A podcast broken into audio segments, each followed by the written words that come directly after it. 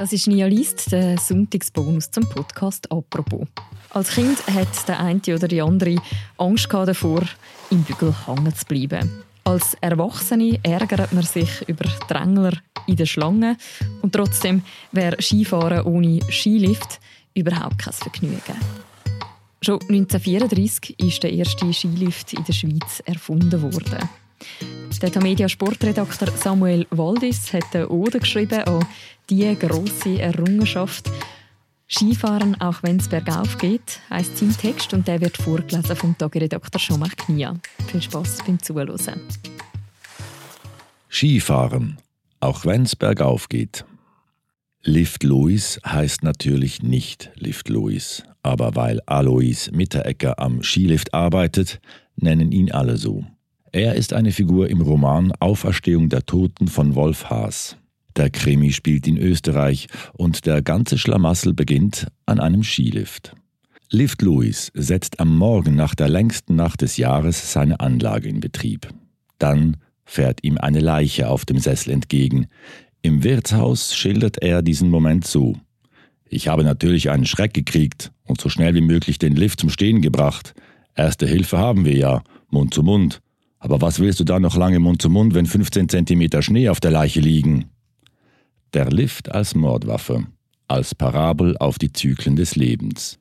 Und als Bühnenbild taugt der Lift sowieso. An der Expo 2010 in Shanghai zum Beispiel war ein Sessellift das szenografische Kernstück des Schweizer Pavillons. Im furchtbar schlechten Film Frozen, eiskalter Abgrund, bleiben drei Jugendliche über Nacht auf einem Sessel stecken und drohen zu erfrieren. Dann, Achtung Spoiler, werden sie von Wölfen gefressen.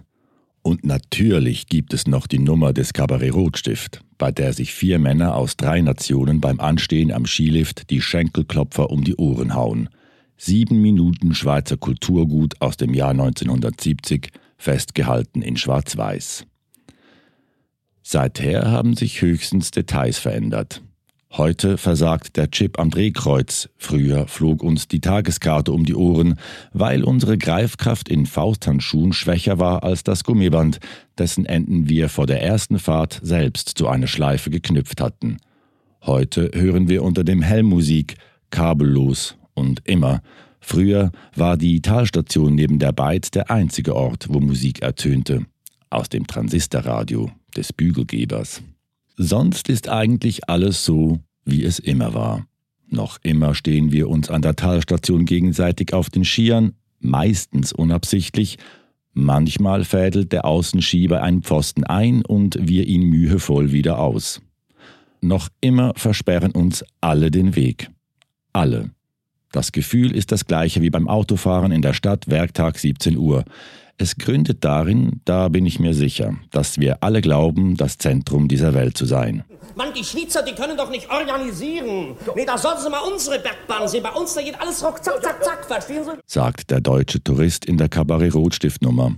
Hier werden alle möglichen Stereotypen und Vorurteile durchexerziert.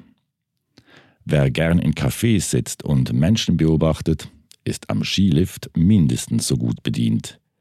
Die Geschichte der Skilifte die Geschichte der Skilifte beginnt in der Schweiz 1934. In Davos, am Bolgen, baut der Zürcher Ingenieur Gustav Konstam den ersten Bügellift der Welt. Für 50 Rappen fuhren die Menschen damit 270 Meter weit. Der Vater des ehemaligen Skirennfahrers Paul Akula sammelte im Frühling das Münz, das die Touristen im Winter beim Hochfahren verloren hatten. So geht eine der vielen Geschichten, die sich um diesen Bügellift ranken.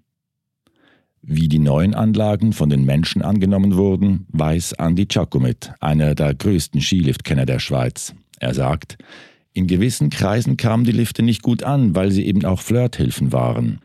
Die Skilifte bedrohten die Prüderie. Dafür veränderten sie die ganze Tourismusindustrie.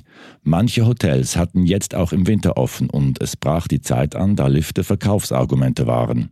Nicht nur für die Hotels oder die Liftbetreiber selbst. Sogar die Swiss erwarb mit einem Plakat, auf dem World's Greatest Skilift stand. Zehn Jahre nach der Inbetriebnahme des Davoser Bügellifts baut Konstams Firma auf dem Jochpass die erste Sesselbahn der Schweiz. Sessel für zwei Personen. Irgendwann wurden daraus vier und sechs Sitzer. Heute fahren an manchen Orten acht Menschen gemeinsam hoch. Mit den Liften passiert das, was halt überall und mit allem passiert. Sie werden größer. Und sie bewegen immer mehr Menschen in immer weniger Zeit. Wir zahlen sehr viel Geld für eine Tageskarte, damit uns jemand mit schnellen Liften die Langsamkeit stiehlt. Umso mehr muss man jene Lifte lieben, die ganz alten, die uns weiterhin ohne Eile auf den Berg bringen. Sie fühlen sich an wie ein kleiner Urlaub in den Ferien. Sitzen wir dabei auf einem Sessel, sind das die besten Front-Row-Plätze für das Spektakel auf Schnee.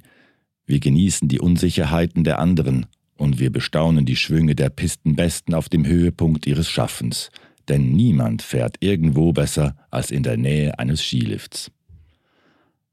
Am Bügel haben wir Zeit, um mit dem Skistock in den Schnee zu zeichnen und Handschuhe aufzulesen. Wir spüren die Topographie unter den Füßen. Wir fahren Ski, auch aufwärts. Trotz der unaufhaltsamen Entwicklung hält sich der Bügellift hartnäckig. Skiliftkenner Giacomet erzählt von Ansätzen, wie man Bügel verändern wollte, damit sie bequemer werden. Er sagt, man hat die Revolution versucht, zum Beispiel mit der Vergrößerung der Sitzfläche, damit die Lifte bequemer werden, aber das hat sich als Unsinn herausgestellt. Man rutscht nur noch mehr ab.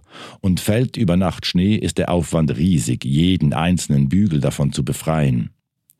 Die Schlussfolgerung für Giacomet ist, der klassische T-Bügel aus den 1930ern ist so brillant, dass man ihn nicht neu erfinden muss.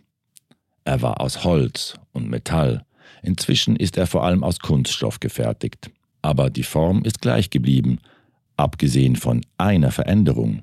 Das Mittelstück ist heute länger als in den Anfangszeiten. Das ermöglicht, dass wir uns die Bügel selbst ans Gesäß legen. Wegen Missgeschicken und Anfängern braucht es die Liftmitarbeiter freilich weiterhin, jene Menschen, denen Wolf Haas mit der Figur des Lift Louis ein literarisches Porträt geschenkt hat. Auferstehung der Toten eignet sich übrigens bestens als Buch für zwischen den Jahren. Wie der Detektiv den Fall der Leiche auf dem Skilift auflöst, ist feinste Krimikunst, erzählt in einem ganz eigenen österreichischen Duktus. Lustvoll, wie eine Liftfahrt selbst. Skifahren, auch wenn es bergauf geht. Das ist ein Text vom Sportredakteur Samuel Waldis. Vorgelesen wurde er vom Tageredakteur Jean-Marc. Und das ist der Sonntagsbonus zum Podcast «Apropos». Die nächste Folge von uns, die hören ihr morgen wieder am Montag. Ich freue mich, wenn ihr auch dann wieder zuhört.